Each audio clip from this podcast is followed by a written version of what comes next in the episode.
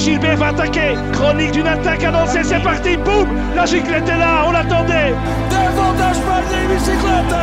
Mais enfin, Oliver et Portugais gagnant. Julien Philippe qui porte son accélération maintenant tout près du sommet. Il est sorti, il est sorti, il est parti, Julien Philippe.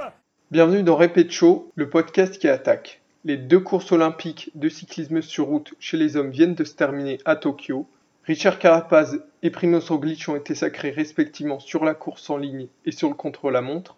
Donc on va débriefer tout ça et on va également se projeter sur la Classica San Sebastian qui arrive dès ce week-end. Allez, c'est parti Ahí viene el cóndor. A ver, se va la nota silenciosa como una nota musical que se pierde a la distancia. Samedi dernier a eu lieu la première course de ces Jeux Olympiques 2020 de Tokyo. Pour le cyclisme, on a démarré avec la course en ligne des hommes. Donc euh, parcours très difficile avec notamment euh, le mont Fuji, 15 bornes à 6%, et le plus dur, le Mikuni Pass, 7 bornes à plus de 10%, et dont le sommet était situé à 30 km de l'arrivée. Ça faisait très longtemps qu'on n'avait pas eu un parcours aussi dur pour les Jeux Olympiques, donc là il était clair qu'on allait sacrer un grimpeur à Tokyo. Dès le départ, on a une échappée qui se forme. Elle arrive à prendre rapidement beaucoup de minutes d'avance parce qu'on euh, se demande qui va rouler derrière. Les Néerlandais, les Slovènes, les Belges, les Français, les Italiens. Donc il y a un peu un jeu de dupes euh, qui s'installe. Et c'est euh, la Belgique qui finit par craquer, qui commence par rouler avec Greg Van Avermaet. Donc l'échappée prendra 15-20 minutes d'avance. Et finalement, on verra aussi Jan Tratnik pour la Slovénie et donc pour leur leader Tadej Pogacar qui va venir aider pour essayer de réduire l'écart. Du coup, Greg Van Avermaet et Jan Tratnik vont rouler très longtemps jusqu'au pied euh, du dernier col, le Mikuni Pass. Ils ont été tout simplement énormes pour leur leader. Ils ont quasiment euh, à eux seuls repris tous les quarts qu'il y avait avec les échappés. Avant euh, cette dernière ascension, on a eu le temps de passer sur le circuit du Mont Fuji où sera jugée l'arrivée. On a pu constater que l'entrée sur le circuit avait une belle petite côte, donc euh, on pouvait penser que le titre se jouerait là. À une cinquantaine de kilomètres de l'arrivée, on a une grosse attaque de Remco Evenepoel. Donc euh, Remco Evenepoel, on ne savait pas dans quel rôle il venait. Ici, s'il serait leader ou co-leader, ou s'il venait pour être équipier de Wout van Aert. On a vite compris du coup qu'il serait équipier. Il a été suivi par euh, Eddie Dunbar et Nibali, mais ils n'ont pas fait long feu et on verra par la suite qui s'est fait lâcher dans, dans la dernière ascension. À l'entame de ce Mikuni Pass, on a directement les Belges qui prennent la course en main en roulant devant avec euh, Tige Benoît et Maury Van Sevenant. Donc on se dit là que Wout van Aert, euh, si ça reste comme ça, il est emmené sur un plateau pour le titre. Pendant ce temps-là, à l'arrière, tous les coureurs espagnols se font distancer, que ce soit Valverde, Izaguirre, Fraile. C'est très étonnant, mais quand on sait que la veille, un membre de leur staff a été testé positif à la Covid et qu'il n'était pas sûr de faire la course, on peut comprendre, même si euh, plusieurs choses autour de cette sélection espagnole euh, font réagir, notamment la sélection avec les absences de Bilbao et de Castroviejo. Mais euh, les Espagnols, ils n'étaient pas du tout là. Pour revenir à l'avant, énorme écrémage des Belges par l'arrière, énormément de distancés. À 5 km du sommet, Tadej Pogacar décide d'attaquer assis, il est très fort. Il est suivi par son coéquipier chez UAE, Brandon McNulty, qui représente les États-Unis, et Michael Woods. Dans le groupe derrière, c'est le grand favori désigné par tous qui est obligé d'assumer son statut, Wout van Aert, qui doit rouler. Et Wout van Aert est obligé de gérer son effort parce que les pourcentages, c'est pas un truc euh, qui lui correspond trop. Donc il doit lisser son effort pour être le mieux possible sur cette fin d'ascension. C'est d'ailleurs à ce moment-là que Primoz Roglic est distancé. Et côté français, on a David Godu qui grimace. Et on saura par la suite euh, que c'était un beau coup de bluff, mais qui s'accroche. Van Aert fait toujours un, travail absolument énorme. Il maintient l'écart avec les trois devant à 10 secondes. C'est le moment choisi pour euh, Michel Katowski d'attaquer. Donc euh, il était très très fort parce qu'il n'y a que Carapace qui peut le suivre. Et ils vont rentrer sur les premiers, suivi de Alberto Bettiol, donc, qui était le leader italien finalement, et Rigoberto Urán.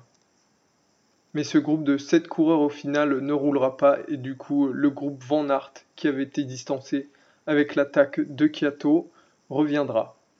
Euh, dans les 30 derniers kilomètres, on va assister à une course à l'ancienne, euh, comme on dit, où ça va se flinguer de partout. Wout van Aert, le grand favori, est obligé d'aller un peu chercher tout le monde euh, s'il veut battre tout le monde au sprint et s'adjuger l'or olympique. Mais à un moment, Carapaz et McNulty vont sortir à deux et il ne pourra pas aller les reprendre. Et ces deux-là vont prendre jusqu'à une minute d'avance, et ce qui fait qu'ils vont se jouer la victoire. Et comme je l'ai dit tout à l'heure, il y a une petite côte à l'entrée du circuit euh, du mont Fuji. C'est l'endroit choisi à 5 km de l'arrivée par Carapaz pour attaquer. McNulty ne peut pas suivre. Et Carapaz s'en va cueillir l'or olympique. Derrière, euh, ça s'est pas du tout entendu. Personne n'a voulu rouler avec Wout van Aert, à part peut-être Tadej Pogacar. Il n'était que deux à rouler pour essayer de revenir sur Carapaz et McNulty. Donc du coup, euh, personne n'a voulu l'amener évidemment, ils les auraient battus au sprint, donc euh, ils ne se sont pas joués la victoire. Au final, on a eu le droit à un sprint, et c'est ces deux hommes qui ont pris euh, les deux places restantes sur le podium. Wout van Aert, deuxième, et Tadej Pogacar, le vainqueur du Tour de France, troisième. Avec cette victoire, Richard Carapace devient le deuxième médaillé d'or pour son pays, l'Équateur, de l'histoire des Jeux Olympiques. Et surtout pour lui, c'est énormissime, déjà héros dans son pays, il sort de 3 ans. Bon, l'année 2021 n'est pas encore finie, de 2 ans et demi absolument énorme. En 2019, victoire sur le Giro.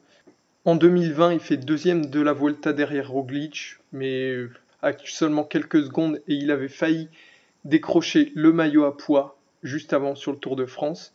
Et donc cette année, troisième du Tour, champion olympique, c'est absolument énormissime. Surtout qu'au départ, il disposait seulement de Jonathan Narvaez comme équipier. C'est fou.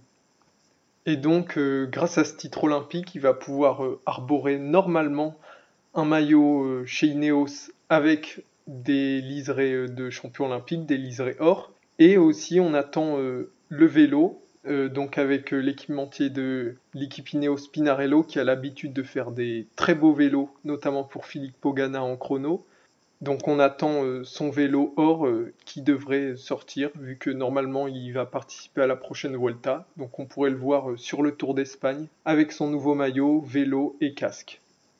L'autre homme fort de cette course a été incontestablement Wout van Aert, le Belge qui avait c'était même plus une pancarte qu'il avait sur le dos, c'était un panneau 4x3. C'était l'immense favori et euh, il a assumé ce rôle. Il a roulé euh, dans le dernier col quand il était distancé.